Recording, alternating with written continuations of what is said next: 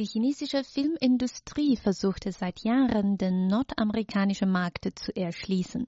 Im vergangenen Jahr sind mehr chinesische Filme in Nordamerika über die Leihwand gelaufen als 2018 und sie haben unter dortigen Auslandschinesen für großes Aufsehen gesorgt.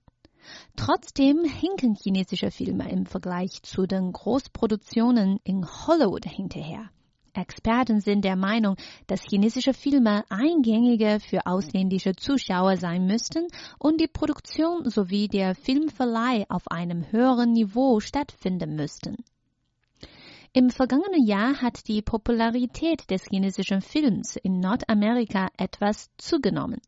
Die Einnahmen chinesischer Filme sind stabil gewachsen, wobei die Gesamteinnahmen aller Filme auf dem nordamerikanischen Markt um rund 4 Prozent im Vergleich zu 2018 gesunken sind.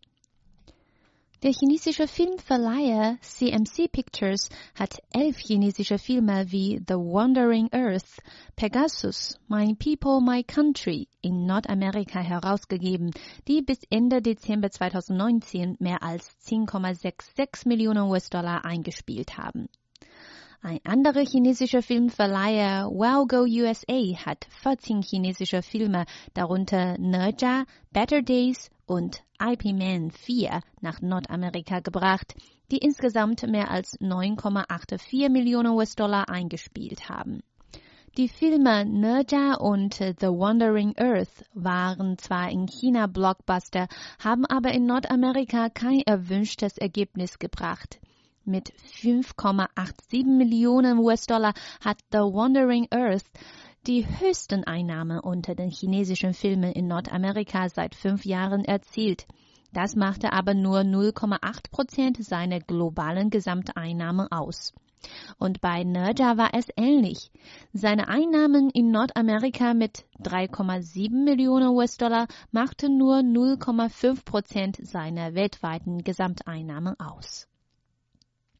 Die chinesischen Filme finden in Nordamerika nur unter den Auslandschinesen großen Zuspruch.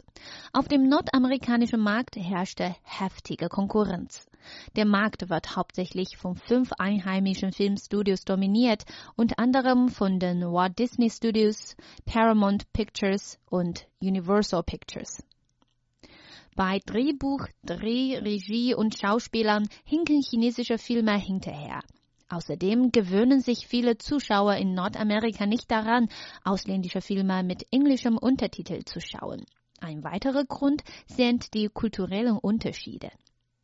Chinesische Filmproduzenten versuchen auch durch Co-Produktionen mehr US-Zuschauer zu gewinnen.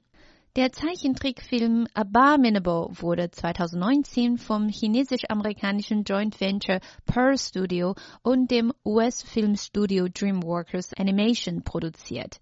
Er hat in Nordamerika 60 Millionen US-Dollar und weltweit 176 Millionen US-Dollar eingespielt. Die Regisseurin von Abominable, Jill Carton, sagte, die chinesische Filmindustrie befinde sich in einer explosiven Entwicklungsphase. Die Zusammenarbeit mit Hollywood werde chinesischen Produzenten neue Expertisen verleihen. Sie sei zuversichtlich für die Zukunft der chinesischen Filmindustrie. Su Jia, Generaldirektorin von CMC Pictures, meinte, westliche Zuschauer zeigten Interesse für chinesische Filme und Kultur. Um dieses Interesse zu nutzen, müssten chinesische Filmproduzenten sich etwas einfallen lassen. Früher seien chinesische Kung-Fu-Filme weltweit populär gewesen. Chinesische Filmproduzenten müssten sich langfristig darum bemühen, ein neues Wahrzeichen für den chinesischen Film zu schaffen.